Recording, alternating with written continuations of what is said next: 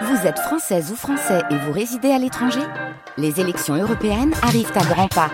Rendez-vous le dimanche 9 juin pour élire les représentants français au Parlement européen. Ou le samedi 8 juin si vous résidez sur le continent américain ou dans les Caraïbes. Bon vote France Bleu Touraine, voici votre journal.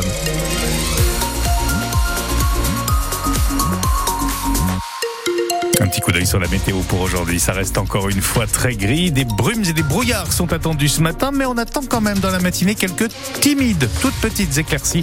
On va y revenir à la fin de votre journal de 7 heures avec vous, Marie-Ange Lescure. Lorsque les urgences ferment dans un hôpital, c'est toute la chaîne de secours qui en subit les conséquences. Oui, et notamment la durée des transports par les pompiers se trouve rallongée.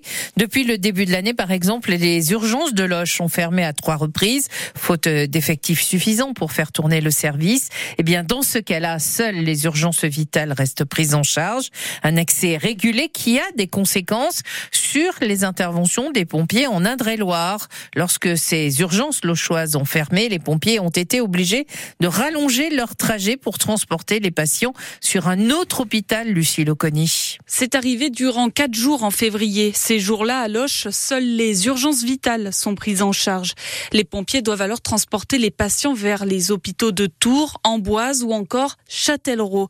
Loche-Tours, c'est 50 minutes de route. Alors forcément, cela a des conséquences, explique euh, Anthony Chauveau, président du syndicat SPAS 10 CFTC d'Indre-et-Loire. Donc il y a un allongement des délais de transport, il y a un allongement des délais d'intervention et après il y a toute la partie, euh, j'ai envie de dire, induite. Dans les coûts induits, c'est euh, l'usure des véhicules qui est accentuée, c'est la dépense de carburant qui, qui est augmentée et puis, et j'ai envie de dire, le le, premier point, j'aurais dû le citer, c'est la victime. Car un transport plus long, c'est une prise en charge moins efficace pour le patient, regrette Jocelyne Cochin, présidente du SDIS d'Indre-et-Loire. Ils sont bloqués très longtemps, donc c'est toujours un manque d'intervention pour d'autres cas. Et ça, c'est très regrettable. Ça fait longtemps qu'on en parle, qu'on le constate et et il n'y a pas de solution à part recruter plus de médecins et rouvrir plus de lits. Ce mois-ci, lorsque les urgences de Loche ont fermé, le temps moyen de mobilisation des pompiers du Sud-Touraine a augmenté de 30 minutes, voire une heure en fonction de la destination. Alors, hors ce cas particulier de fermeture des urgences dans certaines villes du département, euh, dans l'ensemble de l'Indre-et-Loire, le temps moyen de traitement d'un appel des pompiers est bon. Il est de 3 minutes 15 secondes, comme celui d'arriver sur les lieux d'intervention, qui est de 15 minutes.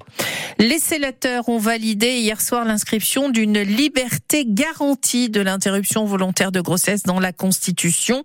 Le texte a été adopté par 267 voix pour et 50 contre, sans modification du texte. Donc les trois sénateurs d'Indre-et-Loire ont voté pour cette inscription dans la Constitution. Elle aura lieu lundi après-midi lors de la réunion en congrès au château de Versailles de tous les sénateurs et députés. Les grèves d'organes sont en baisse en France. De plus de 6 000 avant le Covid, elles sont tombées à 5 000 en 2022 avant de remonter un peu l'an dernier. La Société francophone de transplantation a même lancé une alerte la semaine dernière. À Le CHRU est également concerné, lui qui est pourtant l'un des centres de transplantation les plus dynamiques de France, avec des greffes de foie, de reins et de cœur. 264 greffes avant le Covid en 2019. Leur nombre est passé à 250 l'an dernier. Plusieurs raisons à cela, Nabel Wanek. Et d'abord tout simplement le fait que le taux d'opposition stagne à 36%. Il s'agit de tous ceux qui refusent le don d'organes quand un proche décède. Il y a ensuite une crise d'attractivité du médical, c'est ce que dit le responsable de l'activité de transplantation hépatique au CHRU de Tours, le professeur Ephraim Salamé. Les métiers d'infirmier et d'aide-soignant en la matière sont très difficiles. Les personnels restent souvent plus longtemps pour ne pas faire perdre de chance à un patient en cours de greffe. Il souffre d'un manque de reconnaissance selon lui et ça se traduit par un manque d'attractivité. Il y a moins de personnel et donc davantage de difficultés d'accès au bloc opératoire.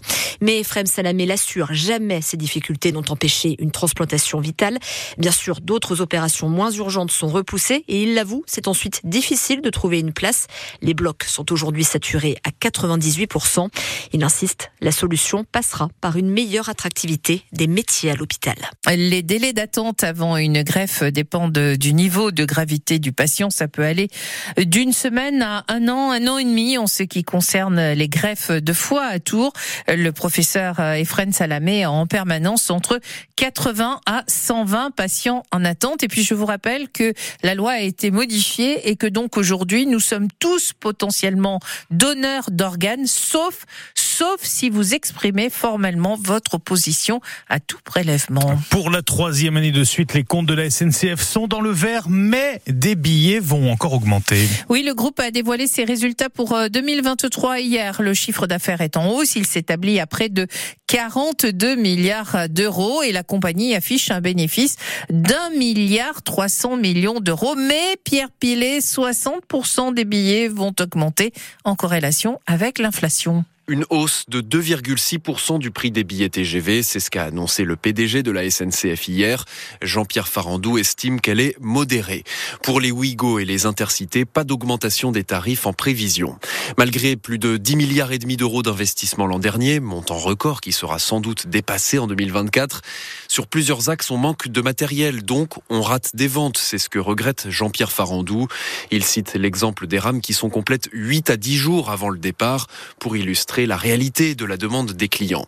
La compagnie attend toujours ses TGV-M, des rames nouvelle génération qui devaient arriver sur les rails en fin d'année dernière.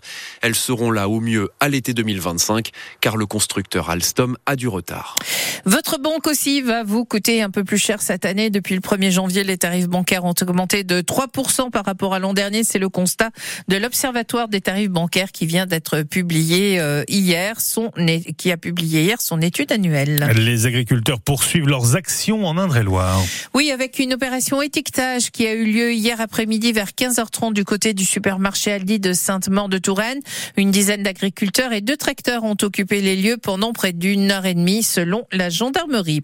Et puis on termine par un résultat de foot euh, sans aucun miracle pour euh, l'équipe de France de foot féminin, laquelle pour sa première finale d'une grande compétition a été surclassée par l'Espagne. L'Espagne, les championnes du monde en titre, en se sont logiquement imposés 2 à 0 à Séville devant évidemment 32 000 spectateurs totalement acquis à la cause des Espagnols.